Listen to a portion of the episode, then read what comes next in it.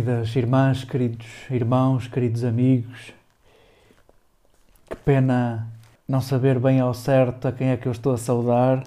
Imagino muitos, imagino aqueles que nos juntávamos na capela do Hospital Santa Marta e já temos saudades de voltarmos a esses treinos.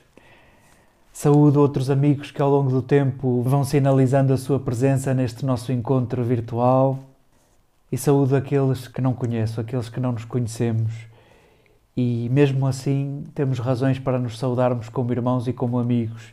É tanto aquilo que nos aproxima. Deixemos que estes textos façam connosco alguma coisa. Nós que insistimos em prescindir de outros confortos para nos juntarmos habitualmente, seja agora desta forma, seja naquilo a que nós chamamos a casa da igreja, a casa da comunidade, a casa da assembleia, prescindimos de outros confortos para escutarmos os mesmos textos, para repetirmos os mesmos gestos, é sinal de que queremos que isso faça connosco alguma coisa. No fundo, queremos que estes textos e este gesto de partirmos o mesmo pão, ainda que com estas contingências, queremos que isso, que isso seja a Páscoa, que isso celebre Páscoa em nós, que isso nos faça viver em chave pascal permanentemente. O mesmo é dizer que isto amplie uh, os nossos gestos, as nossas palavras, os nossos juízos, as nossas escolhas. Sabemos que a Páscoa de Jesus aconteceu, sabemos que a Páscoa dos discípulos aconteceu e a nossa está a acontecer, e a nossa está a acontecer. E porventura a nossa Páscoa acontece, a nossa ressurreição acontece, o nosso erguermos-nos e recomeçarmos acontece sempre que permitimos que alguém se erga, sempre que permitimos que alguém recomece. Os nossos gestos de perdão e de reconciliação e de construção de paz e de devolução de saúde são gestos verdadeiramente pascais que ressuscitam e que fazem que experimentemos a ressurreição. Que estes textos nos estimulem a ressuscitar, a erguer, e a viver em chave pascal. Escutamos ao longo do, dos domingos do, do tempo pascal, escutamos ao longo deste tempo, destas semanas, escutamos uma espécie de, de uma passagem do cristianismo para um segundo tempo. Quanto mais avançamos na leitura do livro dos Atos dos Apóstolos e quanto mais terminamos as leituras dos Evangelhos, mais queremos lembrar esse momento em que Jesus se despede dos seus e deixa tudo nas nossas mãos, deixa tudo por fazer. O que fizeres ficará feito, o que não fizeres ninguém fará por ti. O que ligares na terra será ligado nos céus, o que ficar por ligar ficará por ligar. Isto enche-nos, ou devia encher-nos, de entusiasmo por sermos protagonistas disso que falta acontecer, da missão de Jesus que está por concretizar. Ao mesmo tempo, admito que nos encha de, de tremor, de, de medo, porque achamos que somos pequenos, porque achamos que não estamos à altura. Boa, boa. Assim se sentiam estes dois, Cleofas e um outro discípulo anónimo, onde cabe o teu nome. Assim estavam estes dois, a, a regressar Jerusalém e diz-nos Lucas neste, neste texto inédito, só Lucas é que nos apresenta este caminho de regresso a Emaús. Jesus visita-os. Jesus visita aqueles dois discípulos no impreparado, na desilusão, na frustração, no regresso ao conforto, no regresso ao cantinho de Emaús, no regresso à vida que eles levavam porventura há uns três anos, antes de, antes de conhecerem Jesus e não ficarem na mesma. Estes discípulos querem voltar ao mesmo. E, e Jesus visita-os. E diz-nos Lucas, queridos leitores, hum, Jesus visita-nos no impreparado e pode dar-se que a Páscoa esteja noutro lugar. Para aqueles dois discípulos, a Páscoa já não está em Jerusalém e eles também não sabem onde está. Não sabem. E a Páscoa aconteceu. A Páscoa surpreendeu-os e queremos também que nos surpreenda a nós. Este texto de Lucas, estamos no capítulo 24 de Lucas, é um texto com muita ironia, com muitos contrastes entre a cegueira e a visão. Lucas coloca-nos a nós, leitores, numa posição privilegiada. Nós já estamos a ver Jesus desde o início.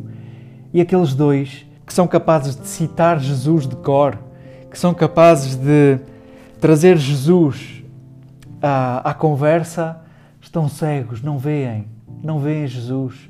E nós apetece-nos abanar estas páginas deste texto e dizer: está aí, está aí, estás a falar dele e ele está contigo. Saboreamos estes contrastes. Nem todos conseguem ver, todos estão à mesma distância de Jesus. Porventura, nós até somos os que estamos mais distantes, mas ainda assim conseguimos vê-lo. Sintamos os contrastes entre estes dois discípulos que regressam a Emaús e duas mulheres que não regressam ao conforto, que partem sem rumo, querem falar aos discípulos e a todos eh, a alegria que sentem no coração. Sintamos estes dois contrastes dos dois homens tristes e das duas mulheres com uma alegria que não cabe no coração, que faz mexer os próprios pés. Hoje queremos acompanhar estes dois, Cleofas e o seu companheiro, e vamos nós também. Vamos regressar desiludidos e aterrados. Se for possível, vamos colocar-nos nos pés destes dois discípulos.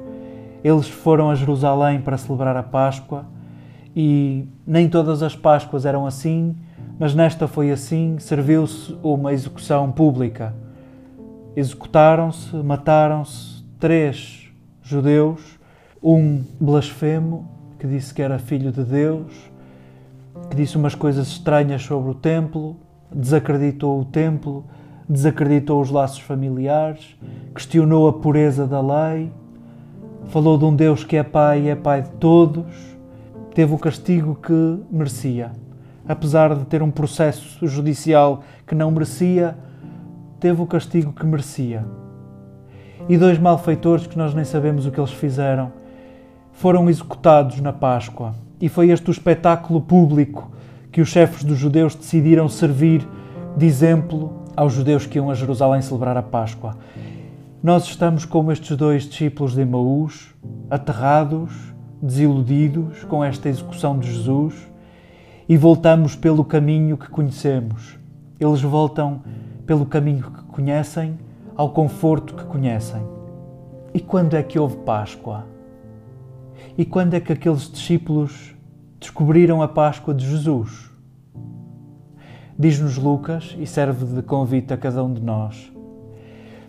Aqueles dois discípulos acolheram quem não conheciam. Em lado algum perguntaram o nome daquele estranho. Em lado algum trataram de facto como uma pessoa bizarra. Tu és o único que não percebe o que aconteceu em Jerusalém, mas em todo caso, fica conosco. E foi caminhando e na hora da chegada à casa e na hora em que o sol se punha, aqueles dois discípulos abrem a casa a um desconhecido, abrem a casa a um estranho, alimentam gratuitamente um estranho. E só assim aconteceu Páscoa. Só assim aconteceu Páscoa. Houve Páscoa naquela gratuidade que lhes saiu do corpo. Houve Páscoa quando cuidaram. Houve Páscoa no desconforto de acolher um estranho.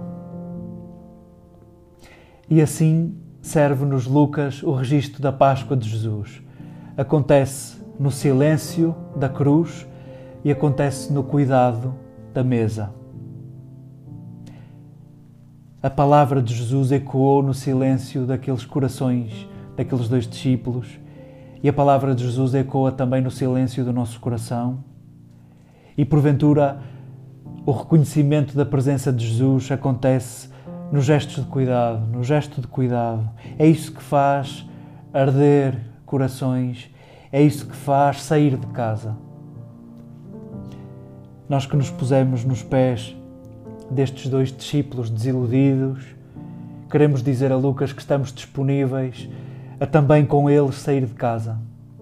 Estamos disponíveis a acolher a Páscoa como um dom que nos surpreende e estamos disponíveis a celebrar a Páscoa no desconforto, no cuidado e na saída.